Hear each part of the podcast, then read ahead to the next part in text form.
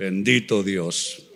Nuestro mensaje en esta mañana, amados hermanos, bajo el tema, en el año de nuevos diseños, renuncia a diseños obsoletos. Hay cosas que hay que dejar si quieres lo nuevo de Dios.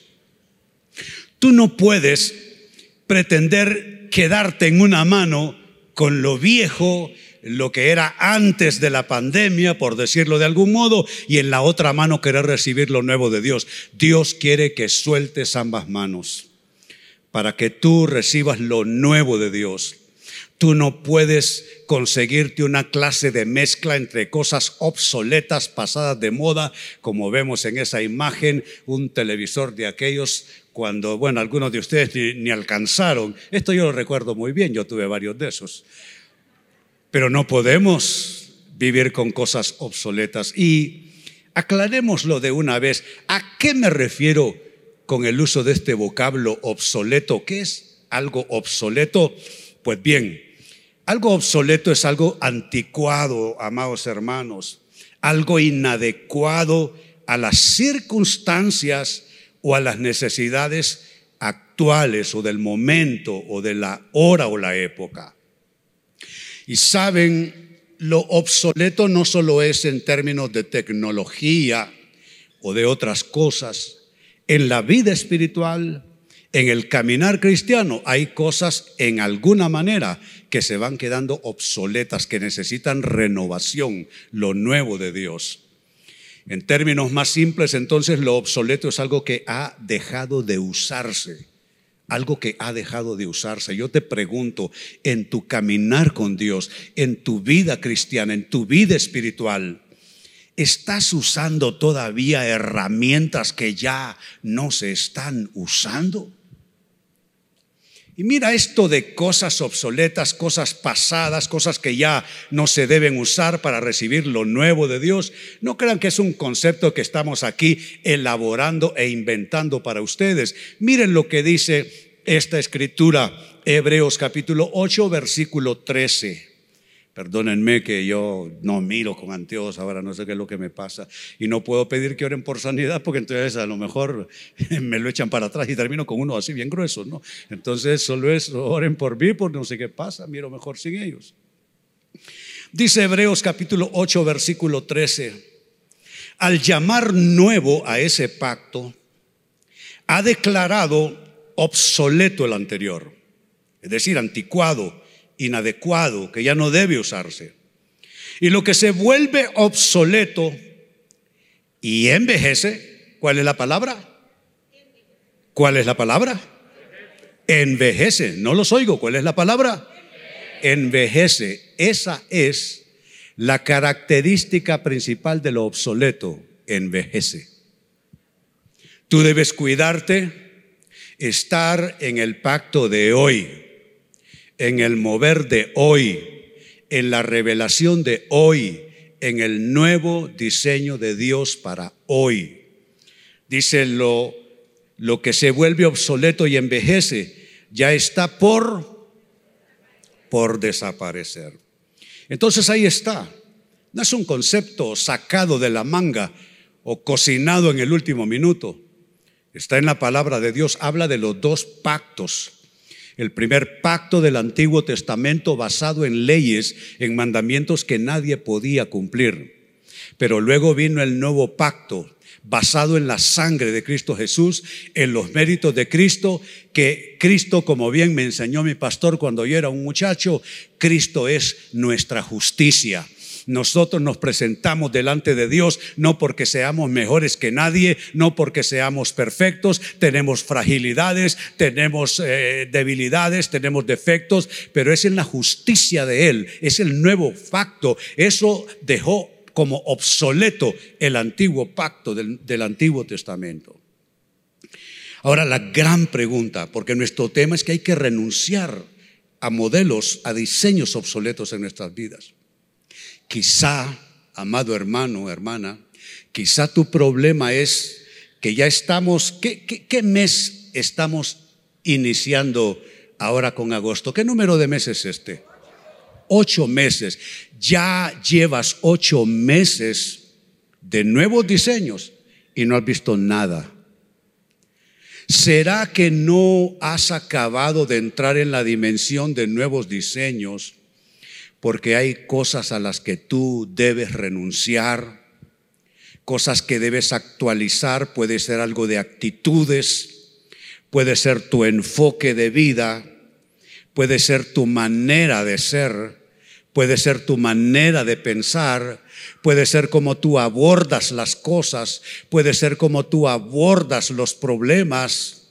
¿Será que hay algo obsoleto que le está robando el espacio a lo nuevo de Dios en tu vida? Y la gran pregunta, ¿qué pueden ser esos diseños obsoletos a los cuales debes renunciar? ¿De qué puede tratarse esto? ¿Con qué puede tener que ver esto? Pues tengo una corta lista para responder a la interrogante. ¿Qué pueden ser esos diseños obsoletos que hay que dejar a un lado para entrar en nuevos diseños de Dios? El primero de esos diseños obsoletos puede ser, número uno, hacer planes en nombre de Dios, sin Dios. ¿Sabe? Hay algo que tenemos que corregir nosotros los creyentes. Y es que pensamos que porque como caminamos con el Señor, porque creemos en el Señor, porque tenemos la palabra de Dios, es que Dios le va a poner el sello a todo lo que nos, se nos ocurra a nosotros. Y eso es un craso error. El hecho que tú camines con Él, el hecho de que tú amas al Señor, buscas al Señor, crees en el Señor, no significa que tiene Él un sello listo para dar el ok a todo lo que se te ocurra. Cuántas cosas se me ocurrieron a mí en el camino. Cuántas cosas se me ocurrieron a mí en el camino. Y yo dije, bueno, como yo soy un, hijo de Dios, como soy un siervo de Dios, entonces Dios me va a, a bendecir con esto.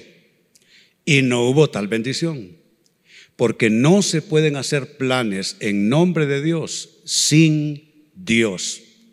¿Saben qué significa esto? Déjenme ponerlo en otros términos.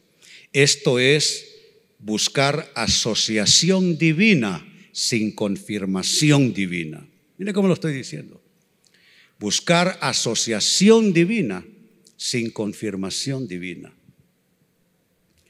Yo creo que tú estás asociado asociada con Dios.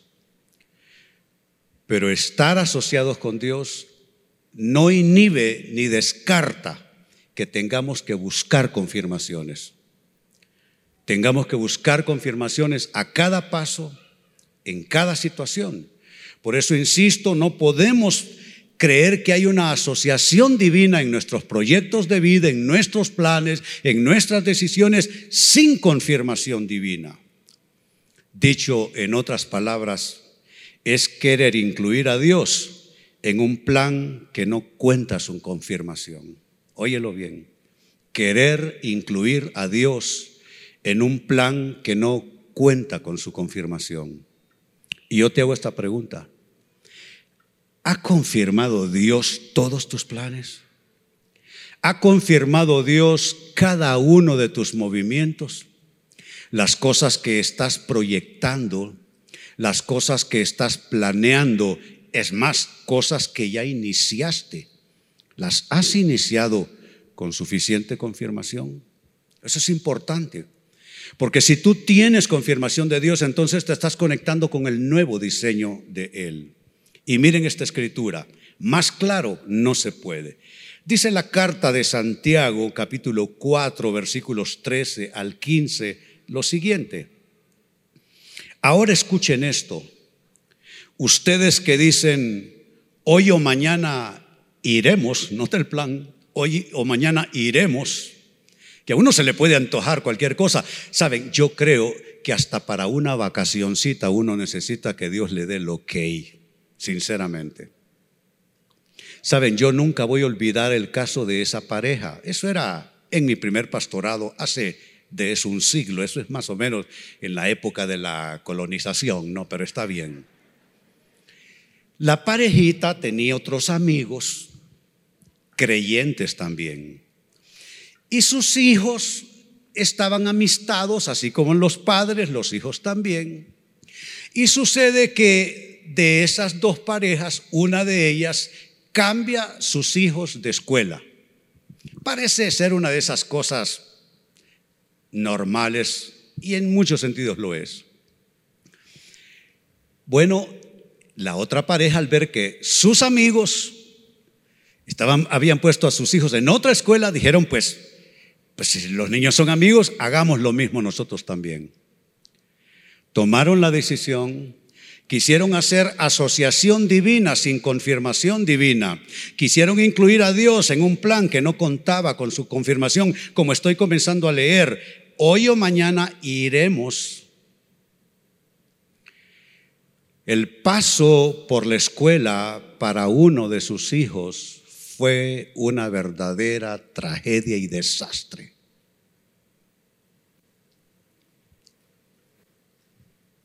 Se creó una complicación en el orden psicológico, se reactivó una enfermedad que había estado, enfermedad neurológica en la niña que había estado controlada. Fue un verdadero desastre. De ahí en adelante terminar la escuela fue un verdadero suplicio para esa niña y para sus padres. ¿Por qué? Hasta para decisiones que nosotros creemos que, ¿y por qué no si puedo pagarlo? ¿Y por qué no si puedo hacerlo? O como esa pareja que les cuento, ¿y por qué no irnos tras nuestros amigos? No, es que nosotros no podemos hacer planes en nombre de Dios sin Dios. Entonces vuelvo a la lectura que estoy haciendo. Ahora escuchen esto ustedes que dicen hoy o mañana iremos a tal o cual ciudad, pasaremos ahí un año, haremos negocios, ¿te suena familiar? Haremos negocios y ganaremos dinero, ¿te suena familiar? Es que la idea puede ser buena. La oferta puede ser inmejorable, pero ¿sabes qué? Tiene que ser confirmado por Dios. No puede ser solo que la oferta sea buena. Y ya no hablemos de dinero, de negocios. Ya no hablemos de una vacacioncita o del cambio de un hijo de escuela. Hablemos para la gente joven, vida sentimental. Parece, parece una, una persona ideal para ti. Pero mira lo que estamos leyendo. Vuelvo sobre el texto. Ahora escuchen esto, ustedes que dicen hoy o mañana iremos a tal o cual ciudad, pasaremos allí un año, haremos negocios y ganaremos dinero. Mire, iremos, pasaremos, haremos, ganaremos, ahí estamos nosotros. Ahí se nos está describiendo, iremos, pasaremos, haremos, ganaremos. Metidos en esos cuatro vocablos, hemos creado conflictos, problemas en nuestras vidas. ¿Por qué? Quisimos asociación sin confirmación. ¿Qué sigue diciendo el texto? Verso 14. Y eso que ni siquiera saben que sucederá mañana. ¿Qué es la vida? Ustedes son como la niebla que aparece por un momento y luego se desvanece. Más bien debieran decir, ¿cuál es la frase? No los oigo, ¿cuál es la frase? Debieran decir, debieran decir, si el Señor, si el Señor si el Señor duele eso en algún momento, porque estás a punto de hacer un negocio, estás a punto de tomar una decisión, es algo que te gusta, te atrae, te parece bien, pero eso de si el Señor quiere, yo no sé ustedes cuánto han vivido, por lo que yo he vivido esto de si el Señor quiere, a veces duele, a veces duele, porque a veces hay que descartar lo que uno quiere por lo que Dios quiere para uno. Si el Señor quiere, viviremos y haremos esto o aquello. Entonces la primera respuesta es que pueden ser diseños obsoletos a los cuales renunciar, hacer planes en nombre de Dios sin Dios. Segunda respuesta, ¿qué otro diseño obsoleto debemos nosotros descartar de nuestras vidas? Basar la relación con Dios, la bendición de Dios en el mérito personal. Suena bonito, pero es erróneo. Es totalmente equívoco. Si hay algo que no entra en los nuevos diseños, es creer que la relación con Dios o la bendición que Dios te quiere dar viene por tus méritos. Si viene por tus méritos, no tendrás nada. Pero si viene a la manera de Dios, en el modelo de Dios, en el diseño de Dios, lo tendrás todo. Mire lo que nos dice el Evangelio de Lucas capítulo 18 versos 9 al 12, no leeré toda la parábola, es una parábola, dice así, a algunos que confiando en sí mismos se creían justos, confiando en sí mismos se creían justos. ¿Qué te tiene aquí sentado, sentada?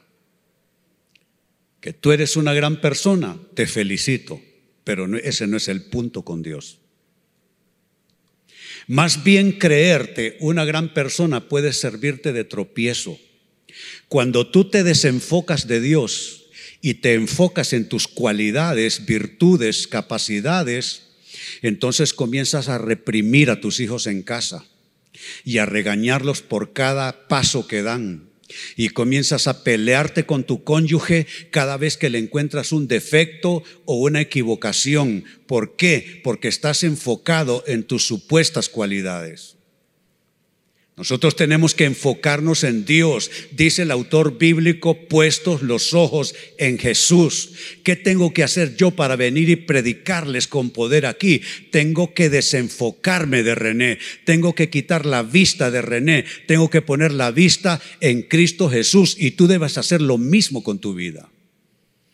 Así es que dice el texto, a algunos que confiando en sí mismos se creían justos y que despreciaban a los demás. Es que eso es natural. Cuando tú comienzas a enfocar tus cualidades, alguien comienza a verse también de paso por bajo. Despreciaban a los demás, Jesús les contó esta parábola. Dos hombres subieron al templo a orar, uno era fariseo y el otro recaudador de impuestos.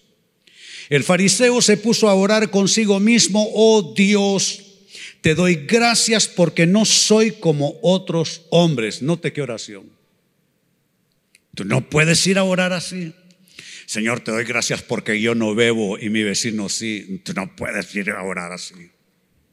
Señor, te doy gracias porque mira, esa vecina es un desastre, pero mírame a mí. Señor, te doy gracias porque mira esos hijos del vecino allá, pero mira los míos. Tú no puedes orar así. Tú no puedes decirle, Dios bendice en, en, mi trabajo. Mira, toda esta gente holgazana, llegan tarde, hacen lo que quieren, son respondones, son irresponsables. Mírame a mí. Tú no puedes buscar bendición de Dios en esa ruta, no puedes hacerlo. Yo no puedo decir Dios bendice esta iglesia porque mira qué pastor soy yo. Yo no puedo orar de esa manera. Tiene que ser por la gracia de Dios, tiene que ser por las virtudes de Cristo, tiene que ser por las cualidades del reino de Dios en nuestras vidas, no por lo que nosotros supuestamente seamos. ¿Cuántos dicen amén a esto?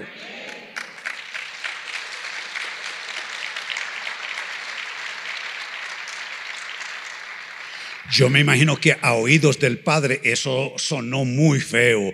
Te doy gracias porque no soy como los otros hombres. Eso símbolo que retiñe. Ladrones, sigue diciendo, malhechores, adúlteros, ni mucho menos como ese recaudador de impuestos. ¿Saben? Bueno, mejor termino de leer. Ayuno dos veces a la semana y doy la décima parte de todo lo que gano. Solo falta que le salgan alas así, mire, y comience a batirlas.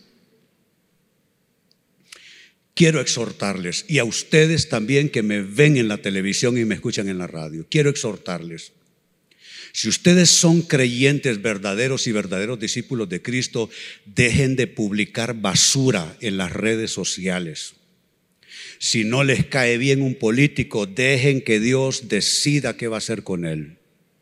Dejen de escribir basura sobre personas con las cuales ustedes no tienen la misma coincidencia, pero que eso es natural. Si eso hasta con pastores e iglesias, hay pastores que te gustan más que otros, otros menos que otros, hay mensajes con los que te identificas menos, otros con los que te identificas más, pero tú no puedes, óyelo bien, por razones de lo que sea, política, religión, deporte, si yo veo creyentes que por deporte comienzan a decir un montón de cosas de un jugador que falló un penal en un partido importante, ya deja eso, ya deja eso.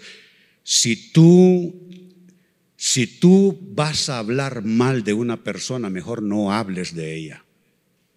Mejor no la menciones. Hay personas a las que yo no menciono porque son personas como que me duelen los oídos, me duele la nariz, todo me duele. Entonces, para no pecar, porque así nos pasa a todos, ¿no?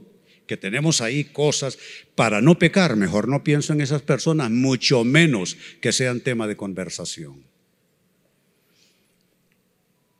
Entonces, ¿qué es lo que estoy diciendo? Número dos, la pregunta es que pueden ser diseños obsoletos a los cuales renunciar. Lo que he dicho es que hay que renunciar al diseño, al modelo de basar la relación con Dios, basar la bendición de Dios en el mérito personal. No leí el resto de la parábola. Ese hombre se fue, solo entró al templo, solo salió. Y un pecador que lo único que dijo, sé propicio a mi pecador, ese salió justificado, dice la Biblia. Y como tercera respuesta y final respuesta, ¿qué pueden ser diseños obsoletos a los cuales debes renunciar? Actuar por pretensión, no por convicción. Es bien fácil confundir la pretensión con la convicción o con la fe. Es bien fácil. Porque la fe, ¿qué es? Es certeza, certeza, seguridad, certeza de lo que se espera, convicción de lo que no se ve. Eso es la fe. Pero la pretensión se le parece.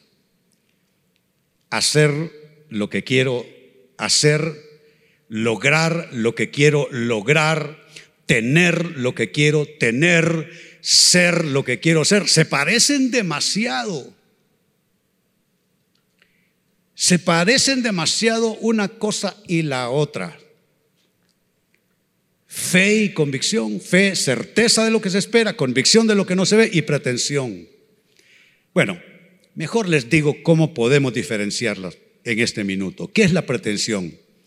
Pretensión es aspiración ambiciosa o desmedida. Eso es pretensión. ¿Y qué es convicción? Convicción es convencimiento, es una idea a la que se está fuertemente adherido. Tu convicción no puede ser basada en tu pretensión. Tu convicción no puede derivarse de tu ambición. Tiene que ser de fe. Tiene que ser convicción que viene y se fortalece en Dios, en su santa palabra para tu vida. De tal manera que vamos a abrazar una convicción, tomar decisiones en nuestras vidas. Vinculemos esa convicción y esas decisiones con la palabra de Dios. Siempre debes procurar que haya un escrito está de Dios afirmando lo que quieres hacer. No te quedes sin suficiente convicción que viene de la palabra de Dios, de la voz de Dios para tu, para tu vida. Y aquí nuestra escritura final que tiene que ver con esto, actuar por verdadera convicción, no por pretensión, dice Romanos 14, versos 22 y 23. Así que la convicción, porque de eso estamos hablando, la convicción que tengas tú al respecto, manténla como algo entre tú, entre Dios y tú. Noten, se habla de convicción vinculante con Dios, en intimidad con Dios. No importa, puede ser cosa política, puede ser asunto laboral, profesional, empresarial, puede ser tema familiar o matrimonial, puede ser planes, puede ser proyecto de vida, no importa, en cualquier ámbito. La convicción que tú debes tener es una convicción que te mantiene íntimamente unido con Dios y una convicción que está íntimamente unida a Dios. Sigue diciendo el texto, dichoso aquel a quien su conciencia no lo acusa por lo que hace. Y el verso 23 complementa diciendo, pero el que tiene dudas en cuanto a lo que come se condena porque no lo hace por convicción. Y todo lo que no se hace por convicción es pecado. Tú debes tener convicción. Significa que lo que tú vas a hacer no es porque otros te lo digan. No es como Vicente que va donde toda la gente. No. No es porque tus amigos te lo digan, no es porque tus colegas te convenzan, no es porque alguien más te lo, te lo diseñe. Debe ser una convicción que proviene y se vincula con Dios, porque de lo contrario es algo pecaminoso más bien para tu persona. Entonces, la pregunta ha sido, ¿Qué pueden ser esos diseños obsoletos a los cuales renunciar? Tres han sido las respuestas. El primero, hacer planes en nombre de Dios sin Dios, es decir, asociación divina sin confirmación divina. Número dos, otro diseño obsoleto es basar la relación con Dios, la bendición de Dios en el mérito personal. Esto es por gracia de Dios. Y número tres, otro diseño obsoleto al cual renunciar, actuar por, eh, por pretensión, no por convicción en Dios. Les invito a ponerse en pie, vamos a orar. Padre, yo te doy gracias en esta hora. Vengo, Señor, a presentar delante de tu presencia a cada hombre y mujer que está al alcance de mi voz y al alcance de esta oración. Amado hermano, amado hermano, vengo a orar por tus cosas. Vengo a orar por tus asuntos. Y vengo a pedirle al Espíritu de Dios que no te permita equivocarte en tus elecciones de vida, en tus asociaciones de vida, en tus decisiones de vida, que el Señor aparte tu pie del camino que no es para ti. No son tus deseos, sea el deseo de Dios. No sea tu voluntad, sea la voluntad de Dios, que cuando la descubres es buena, agradable y perfecta. Alza tus manos, recibe una porción en esta hora de unción fresca del Espíritu del Señor para discernir lo que hasta ahora no has podido discernir, para interpretar lo que hasta este día no has logrado interpretar correctamente, para discernir lo que no has podido discernir, para poder ver escollos en el camino que no has visto para poder ver una situación, una circunstancia, una relación que más bien entraña riesgo para ti en una oferta, en una posibilidad, en algo que se te ofrece u oferta que no es la voluntad de Dios para tu vida, quizá lo sea para otra persona, mas no para ti lo es. Recibe una unción fresca para en asociación con Dios decidir en asociación con Dios ver. Recibe como parte de esa unción colirio de Dios sobre tus ojos espirituales. Colirio de Dios para ver la bendición que no estás viendo. Tú dices, ¿qué pasa con el Señor? El Señor se está tardando, no viene ese nuevo diseño, no viene esa provisión, no viene esa respuesta. No es que no viene, es que no la has podido ver. Pero recibe colirio de Dios para ver dónde Dios está actuando en tu vida. Tú no estás solo, tú no estás sola, Dios está contigo. Y recibe esa capacidad en Dios para fluir con lo nuevo de Dios. Lo nuevo de Dios para esta temporada, tú no puedes vivir como vivías antes de la pandemia.